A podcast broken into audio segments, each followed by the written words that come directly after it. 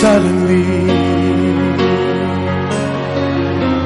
I'm not half the man I used to be. There's a shadow hanging over me.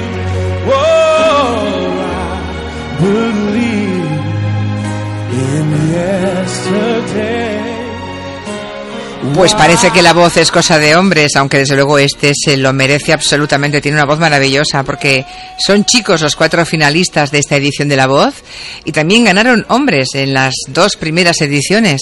¿Qué tal Ferran Monegal? ¿Cómo está? Buenas tardes, bien. ¿Sabe dónde estoy sentado? No, en mi silla.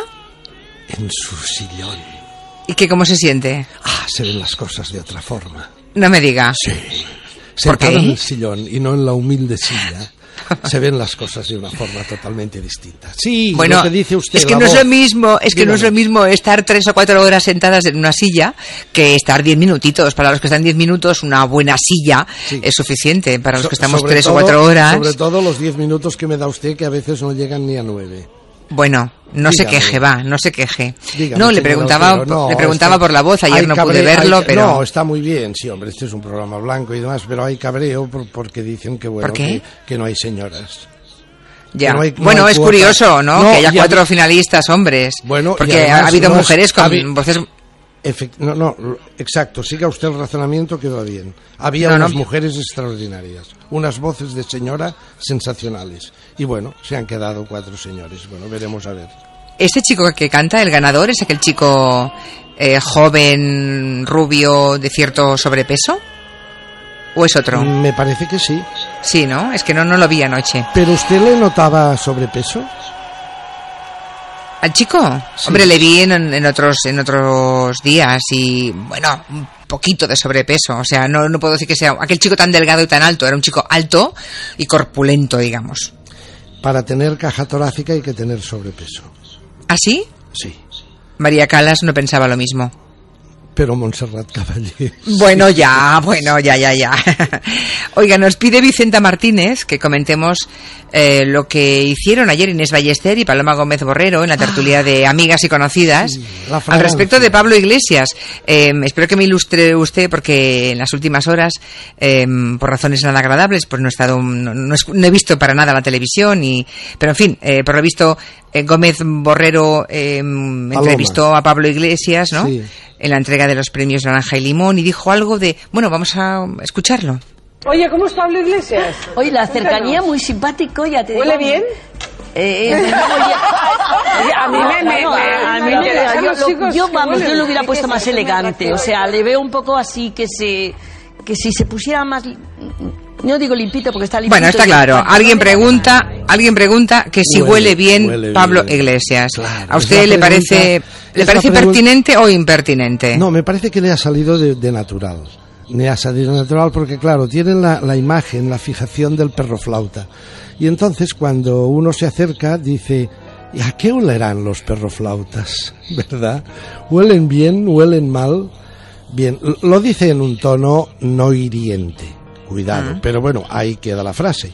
No lo sé, ahora que estamos con lupa todos, sobre todo los políticos, no sé si habrá también, eh, con todos los tweets que se están publicando, veremos a ver si esto también es objeto de interpelación parlamentaria. Podemos ha exigido disculpa a Televisión Española. Yo, claro, no he visto el contexto. Esto no lo No, sabía, eh, pero claro. Sí, sí, sí. Bien. Bueno, cuénteme, va, ¿qué ha visto? ¿Qué quiere compartir con los oyentes de Gelo? A ver, ah, usted que está por el norte, eh, intente, que- intente ponerse en contacto con una empresa que creo que está por ahí, por la zona donde está usted, o no muy lejos, que se llama Infraestructuras y Gestión 2002 SL. A ver, ilústreme que no sé por dónde va, no sé qué tiene que ver esto con la tele, no, no tengo ni idea. Esta empresa Sí. que se dedica básicamente a, a vender contenidos eh, a- al mundo televisivo de adivinos, eh, programas del tarot, contactos, horóscopos, en fin. Ay, con lo que me gusta a mí todo eso. Infraestructuras y gestión 2002, pues les acaba de caer 10 millones de euros. Ah, ¿De quién? ¿De quién? De A3 Media, de Mediaset, de Ya. Net Televisión. De y todas Veo, vamos. Y de Veo. Caray. Estos son los que interpusieron una querella contra la concesión de aquellas licencias de TDT que dio Zapatero, la época de Zapatero, y que están repartidas en estos grupos que le he dicho, a tres Media, Mediaset. Dice que eran completamente ilegales, decía esta empresa, porque fueron dadas a dedo y no por concurso. Y bueno, han pasado unos cuantos añitos y les han soltado 10 millones de euros para que desistan de su empeño. Con, Ah, lo cual, bueno. con lo cual, el corolario, el resumen, la consecuencia es tremenda. Es decir, esta empresa que buscaba justicia o dinero cuando mm, se querelló contra estas empresas. Estos de infraestructuras y gestión que querían hacer un negocio es tremendo, ¿eh? Entiendo Es que son preguntas retóricas, así que avancemos, señor Monegal. Ahí queda el Avancemos, tema. ¿Qué avancemos. más? Eh, el Gran Wyoming ya ha tomado nota y ha contestado a lo que ayer comentaba de la pincelada del cascabel al gato, programa de 13 Televisión, en donde Antonio Jiménez, el presentador, después de la entrevista que le hizo Wyoming y Sandra Sabatés al concejal Zapata, eh, enseguida en el cascabel dijeron que eso era un lavado de imagen, un lavado de cara y una purificación del personaje.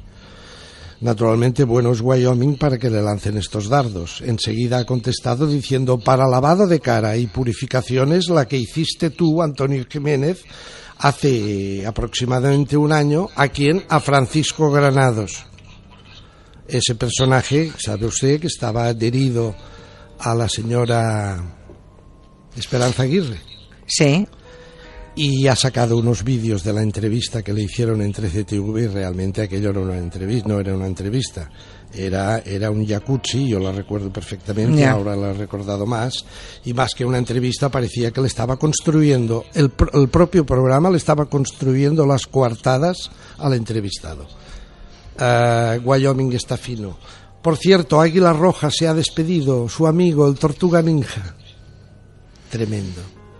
Lo que más me gusta de esta especie de cómic en forma de serie es que, claro, como ahora la condesa de Sant- la marquesa de Santillana, sabe usted, Miriam Gallego, que está sensacional siempre, eh, se ha quedado tuerta, ahora le han confeccionado una colección de parches para el ojo, sensacional. Tendría que verla esta serie. Bueno, ahora no porque se ha despedido, pero volverá en septiembre parches en el ojo totalmente decorados, unos con perlitas, otras con rubíes, otras con puntilla de encaje. Muy bonito el repertorio de parches. Muy bien, señor Monegal. ¿Alguna cosa más? ¿Alguna pinceladita más?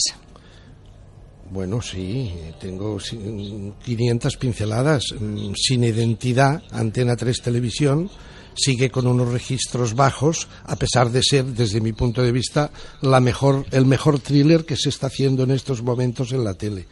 Son estas cosas bueno. de la audiencia, ¿verdad?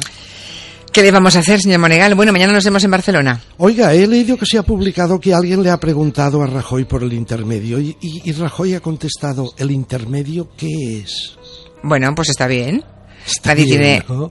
no, hombre, nadie tiene obligación de conocer toda la programación y toda la parrilla de las diferentes 10 años televisiones. Y de meterse tanto con él que no lo Igual no sabe, igual nunca lo ha visto, señor Monegal, tampoco pasa nada. Bueno, fue entrevistado su mano derecha. Lo entrevistó, lo entrevistó Thais Villas. ¿Cómo se llama esta criatura catalana que siempre va con él? Que estuvo ligado al tema de las escuchas de la Camarga. ¿Moragas? Moragas. Ah. Moragas fue entrevistado por Thais Villas, de manera, y es la mano derecha de Rajoy, Sí, en todo cierto. lo que es su gabinete personal. Sí, pues sí. Rajoy resulta que no sabe lo que es el intermedio. Ah, bendita ignorancia. Hasta mañana, señor Adiós. Monegal. Adiós, adiós. De 4 a 7 en Onda Cero, Gelo.